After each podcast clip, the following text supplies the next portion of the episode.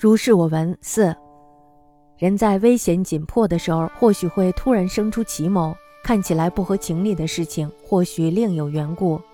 反常出格的事情，不能墨守成规的判断。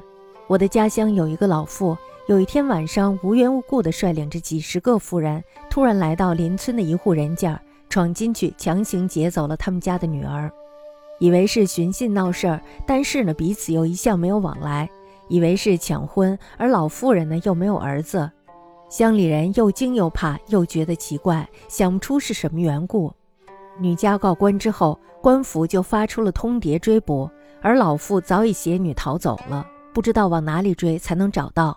同案的众妇人都已经四散逃走，此事牵连的人多，辗转传讯，才有一个人吐出了实情，说老妇有一个儿子病危将亡时，老妇抚着他，他痛哭道。你死是你的命，可惜你没有留下一个孙子，你的先祖先父就要成为恶鬼了。儿子呻吟着说：“孙子不能肯定有，可是呢，还是有希望的。我与某女私通，她已经有了八个月的身孕，只是恐怕生下来孩子就会被杀死。儿子死后，老夫自言自语了十来天，突然有此举动，大概抢劫女人就是为了保全胎儿吧。”县官茫然若失地说。既然是这样，那就不必通缉了。过两三个月，他自己就会回来。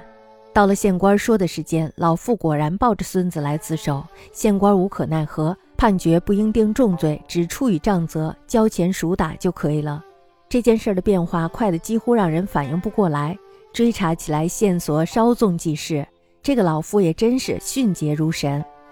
安静涵说：“老妇人携女夜里逃走时，三辆车载着其他的妇人，加上她自己，分成了四路走。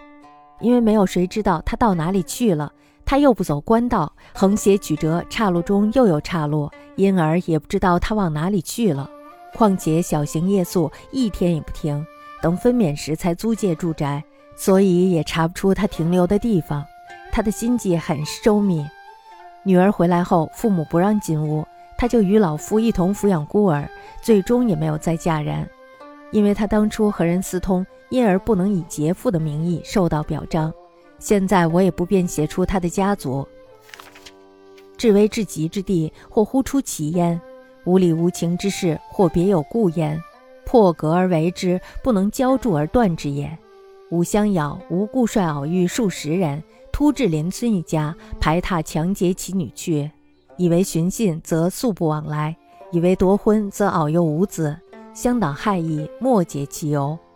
女家送于官，官出牒居舍，敖以携女先逃，不能踪迹。同碧玉亦四散不往，累谢多人，辗转退居。使一人土时，曰：“敖一子病债垂没，敖夫之动曰：如死自命，不留一孙，使祖父竟为乃鬼也。”子呻吟曰。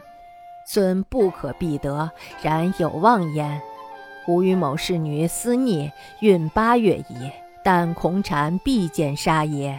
子摸后，敖咄咄独语十余日，突有此举，待解女以全其胎耳。官府然曰：“然则是不必急，过两三月自凡耳。”借期果报孙自首，官无如之何，仅断以不应重虑，拟杖纳赎而已。此事如兔起葫芦，稍纵即逝。此敖亦结疾若神矣。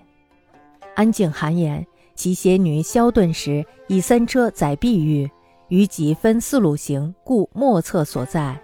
又不遵官路，横斜曲折，其复有其，故莫之所向。且小行夜宿，不掩留一日，以分娩乃睡宅，故莫及所居庭。其心计尤周密也。女归为父母所弃，遂携袄服孤，竟不在嫁。以其出涉真位，故仅典不及。今已不著其士族焉。